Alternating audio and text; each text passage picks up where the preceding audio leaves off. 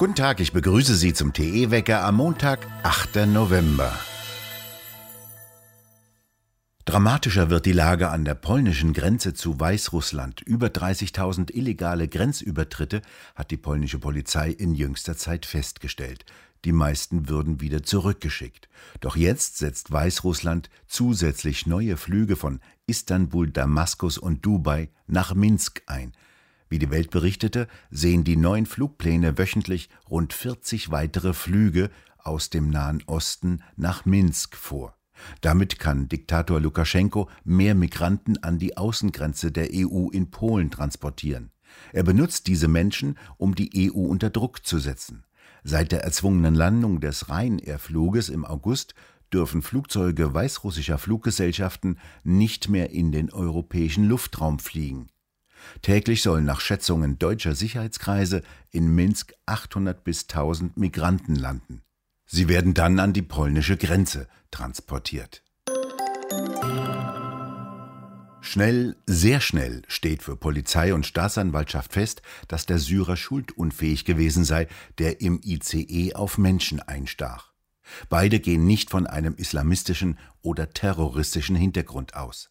Der 27-jährige syrische Flüchtling hatte am Samstagmorgen unvermittelt mit einem Messer auf Reisende in Bayern in einem ICE eingestochen und dabei vier Männer schwer verletzt. Bei einer Pressekonferenz gestern Mittag erklärten die Behörden, dass die Motivlage unklar sei. Erste Facheinschätzungen wiesen jedoch auf psychische Beeinträchtigungen hin. Wie Bild herausfand, soll der Syrer in Passau erst am Freitag seinen Job verloren haben. Er wurde als nett, aber unzuverlässig beschrieben und habe seinen Job nach nur einem Monat verloren, weil er so oft gefehlt hatte. Ein Sachverständiger diagnostizierte in Rekordzeit eine paranoide Schizophrenie. Dies begründe eine Schuldunfähigkeit. Er wird bis zur Verhandlung im Bezirksklinikum Regensburg untergebracht.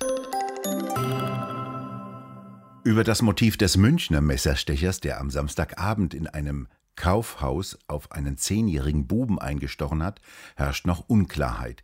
Er soll das Opfer nicht gekannt haben.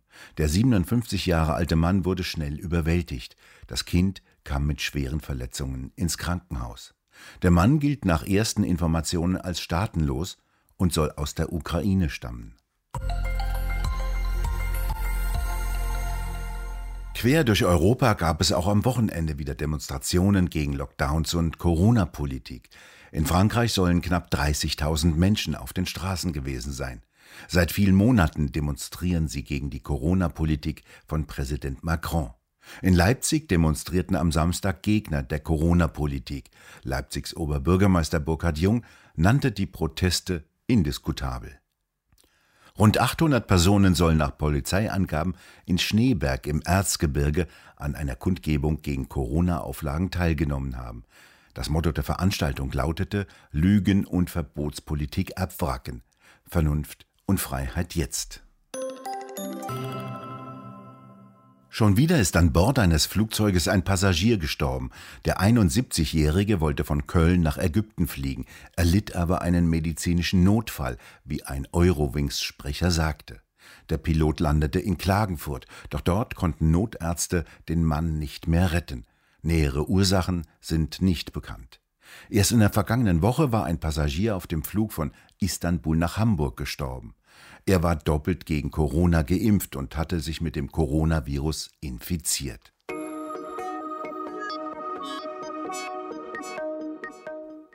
Mit allen Mitteln versuchen sich die Grünen dagegen zu wehren, dass die Kernkraft als sogenannte grüne Energie bei der künftigen Klimapolitik der EU eingeordnet wird.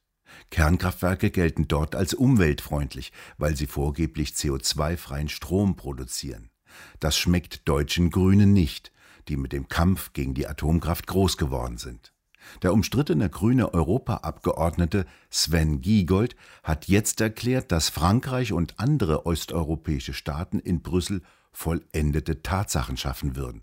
Bereits im November drohe, so Giegold, dass die EU-Kommission Atomkraft als CO2-frei anerkenne.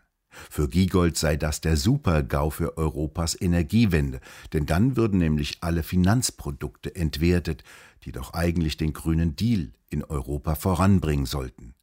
Investitionen würden dann nicht mehr in Windräder und Photovoltaikanlagen fließen, sondern in neue Kernkraftwerke.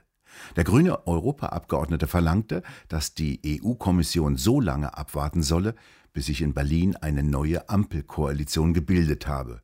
Denn nur so behalte Deutschland die Chance, die neuen Pläne zu stoppen, so Giegold. In Straßburg entscheidet heute der Europäische Gerichtshof für Menschenrechte über die Beschwerde, die zwei Richter gegen Polen eingereicht haben. Sie führen an, dass sie mit ihren Bewerbungen um Stellen in der polnischen Justiz gescheitert seien und machen die Justizreform in Polen dafür verantwortlich. Sie sehen ihr Recht auf ein faires Verfahren verletzt.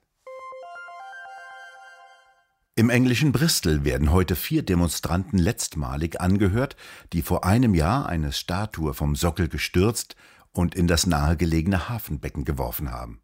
Nach Auffassung der Demonstranten habe es sich bei der Statue um das Abbild eines Sklavenhändlers gehandelt. Ihnen wird Sachbeschädigung vorgeworfen, die eigentliche Gerichtsverhandlung beginnt am 13. Dezember. Zuerst wusste kaum jemand, was das soll. Plötzlich hingen Plakate an vielen Ecken Baden-Württembergs. Willkommen in the Land stand in großen schwarzen Buchstaben auf gelbem Untergrund drauf. Es war eine streng geheime Guerilla-Aktion des Altkommunisten Winfried Kretschmann, eine Imagekampagne für das Land im Südwesten. Mit der wollte es sich als führender Hightech-Standort profilieren und natürlich Fachkräfte aus aller Welt, sollten mit dem Spruch Willkommen in the Land angedockt werden. Die Steuerzahler sind geschockt. 21 Millionen Euro verpulvert das Land dafür. Auch der Bürgermeister von Neckar-Gemünd, einem kleinen Ort bei Heidelberg, war geschockt. Jeder Verein müsse eine ordnungsgemäße Plakatierung beantragen, sagte er und leitete ein Ordnungswidrigkeitsverfahren gegen das Staatsministerium in Stuttgart ein. Und schimpft, wie weit ginge die Verballhornung der deutschen Sprache noch? Reichten das Gendersternchen und die Großbuchstaben mitten im Wort nicht mehr?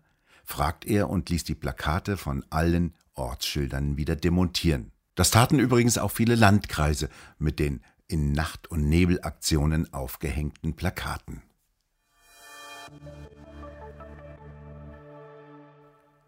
Das Wetter bleibt weiterhin herbstlich, neblig und trüb. Die Temperaturen erreichen tagsüber 10 bis 12 Grad. Dienstag und Mittwoch wird es trockener. Nachmittags kann ab und zu sogar die Sonne durchkommen. Im Süden kann es zu leichten Nachtfrösten reichen. Wir bedanken uns fürs Zuhören und schön wäre es, wenn Sie uns weiterempfehlen würden. Wir hören uns morgen wieder, wenn Sie mögen.